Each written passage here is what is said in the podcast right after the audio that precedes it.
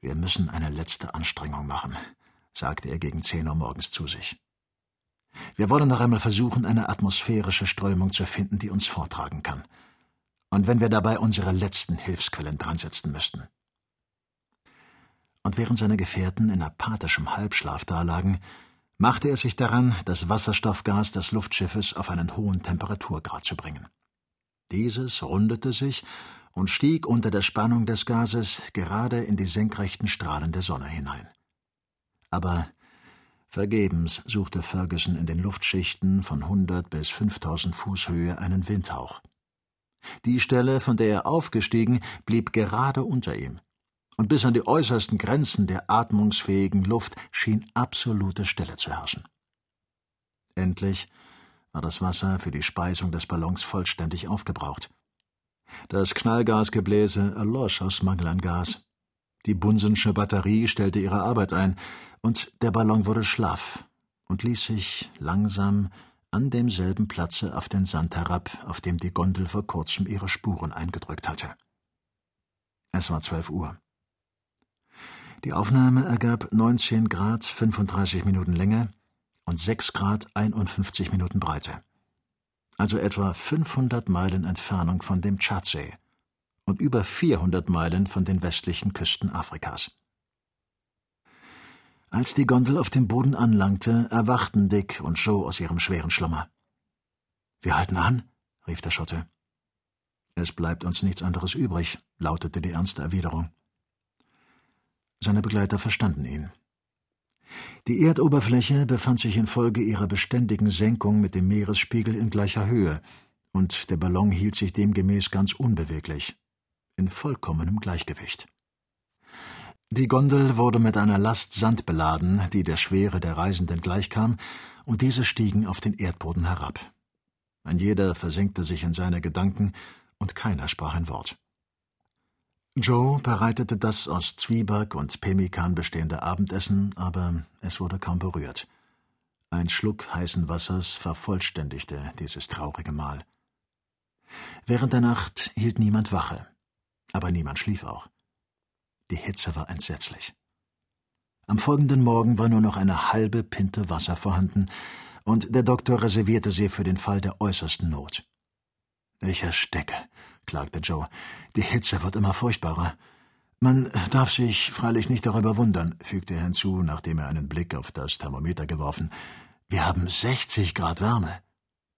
Der Sand brennt, als wäre er in einem Ofen erhitzt, bemerkte der Jäger.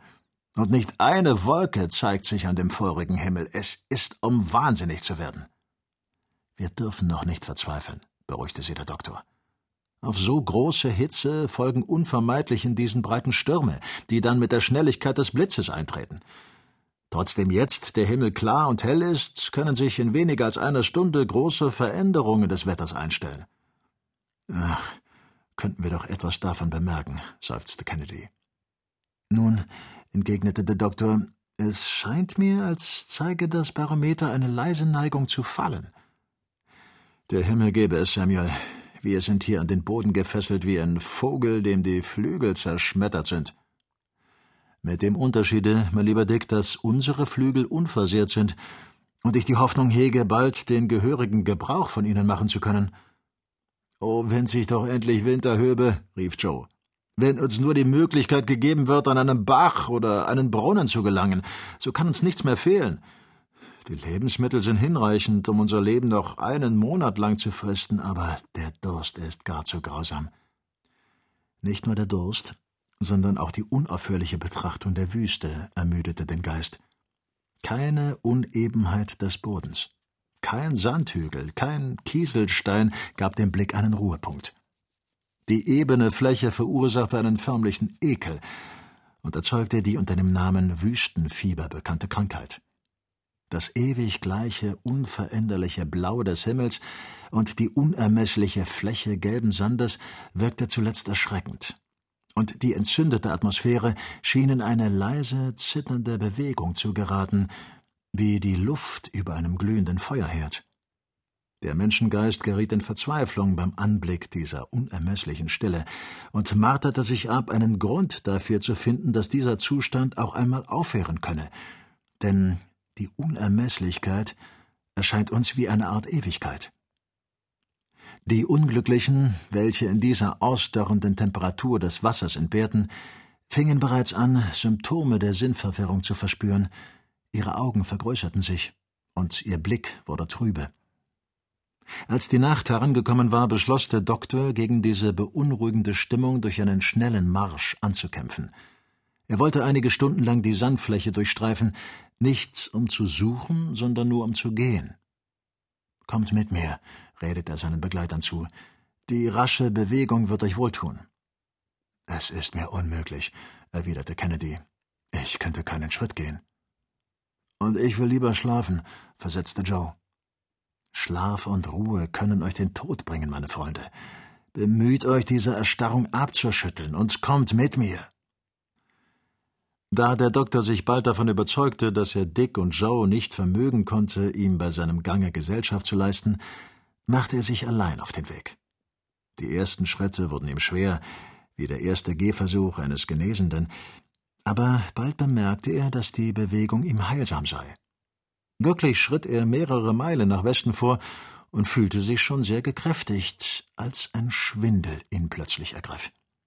Er glaubte, über einem Abgrunde zu schweben und fühlte, wie seine Knie unter ihm wankten. Die ungeheure Einöde erschreckte ihn. Victoria verschwand im Schatten, und der Doktor, er, der leidenschaftslose, kühne Reisende, wurde von einem unüberwindlichen Schrecken befallen. Er wollte wieder umkehren, aber es war ihm unmöglich. Er rief, aber nicht einmal das Echo antwortete ihm. Und seine Stimme fiel in den Weltenraum wie ein Stein in einen grundlosen Schlund. Und so, allein in den tiefen Schweigen der Wüste, bettete er sich in Ohnmacht sinkend auf dem Sande. Um Mitternacht schlug er die Augen auf und fand sich in den Armen seines treuen Joe wieder. Dieser, über die so lange Abwesenheit seines Herrn in Unruhe geraten, war seinen in den weichen Sand gedrückten Spuren gefolgt und hatte ihn endlich ohnmächtig angetroffen. Was ist Ihnen zugestoßen, Herr Doktor? fragte er besorgt. Nichts, mein lieber Joe, es war nur eine Anwandlung von Schwäche. Ich hoffe, es wird nichts zu bedeuten haben, Herr, aber bitte stehen Sie auf. Stützen Sie sich auf mich und begeben Sie sich mit mir nach dem Ballon zurück und an Joes Arm machte sich Ferguson auf den Rückweg. Wie unvorsichtig von Ihnen, Herr Doktor, dass Sie sich in solche Gefahr stürzten. Sie hätten beraubt werden können, fügte Joe lachend hinzu. Aber lassen Sie uns im Ernste miteinander reden. Es muss jetzt ein Entschluss gefasst werden. Unsere Lage kann nicht noch länger so fortdauern, denn wenn sich kein Wind erhebt, sind wir verloren. Ferguson antwortete nicht. Es muss sich einer von uns dreien für die beiden anderen opfern. Und dieser eine werde ich natürlich sein. Was willst du damit sagen? Woran denkst du? Mein Plan ist sehr einfach. Ich will mich mit Lebensmitteln versehen und immer weiter marschieren, bis ich an irgendeinen Ort komme, was doch endlich einmal geschehen muss. Wenn ich in ein Dorf komme, werde ich meinen Auftrag ausrichten, indem ich einen Zettel von Ihnen abgebe, auf den Sie einige arabische Worte geschrieben haben. So denke ich, Ihnen entweder Hilfe zuzuführen oder mein Leben für Sie in die Schanze zu schlagen. Was meinen Sie dazu? Das Projekt ist unsinnig, aber es macht deinem Herzen alle Ehre. Es ist unmöglich. Du kannst uns nicht verlassen. Wir sollten es wirklich versuchen. Ihnen und Herrn Kennedy könnte daraus kein Nachteil entstehen, denn im Fall ein günstiger Wind eher kommt als meine Hilfe, brauchen Sie nicht auf mich zu warten, und mir gelingt mein Plan vielleicht über Erwarten gut. Nein, Joe. Nein. Wir wollen uns nicht trennen. Nicht dies Leid noch zu allem anderen fügen. Es stand geschrieben, dass es so kommen sollte. Und vielleicht fügt es das Schicksal, dass es später wieder besser wird. Lass uns noch mit Ergebung warten. Gut, Herr Doktor. Ich will Ihnen nur dies eine sagen. Ich gestatte Ihnen noch einen Tag, aber länger werde ich nicht zögern. Es ist heute Sonntag, oder vielmehr Montag, denn es ist jetzt ein Uhr morgens. Wenn wir uns am Dienstag nicht in die Lüfte erheben können, so versuche ich mein Heil. Das ist unwiderruflich beschlossen. Der Doktor schwieg. Bald hatte er die Gondel erreicht und nahm in derselben neben Kennedy Platz. Dieser war in ein dumpfes Hinbrüten versunken, das nichts mit dem Schlaf gemein hatte. 27. Kapitel Die erste Sorge des Doktors bei Tagesanbruch war, nach dem Barometer zu sehen. Die Quecksilbersäule hatte sich kaum merklich gesenkt. Nichts, sagte er sich. Nichts. Er stieg aus seiner Gondel und prüfte das Wetter. Noch immer dieselbe Hitze, dieselbe Klarheit. Der Himmel schien unversöhnlich. Das ist doch zum Verzweifeln, rief er aus. Joe verhielt sich schweigend. Er war in seine Gedanken versunken und sann über seinen Wanderplan hin und her. Kennedy fühlte sich sehr krank, als er von seinem Lager aufstand. Er litt an einer beunruhigenden Überspanntheit der Nerven und stand schreckliche Qualen des Durstes aus. Sein trockener Mund konnte kaum einen Ton hervorbringen. Es waren noch einige Tropfen Wasser vorhanden, aber obgleich jeder dies wusste, jeder sie zu genießen wünschte, wagte doch niemand, einen Schritt danach zu tun. Die drei Gefährten blickten einander hohläugig an, mit einem Gefühl bestialischer Gier das besonders bei Kennedy hervortrat. Sein mächtiger Körper unterlag am schnellsten den unerträglichen Entbehrungen. Den ganzen Tag über lag er in Fieberdelirien oder er ging hin und her, stieß ein heiseres Geschrei aus, biss sich in die Fäuste und wollte sich die Adern öffnen, um Blut daraus zu trinken. Oh, du Land des Durstes, stieß er hervor. Du solltest Land der Verzweiflung genannt werden.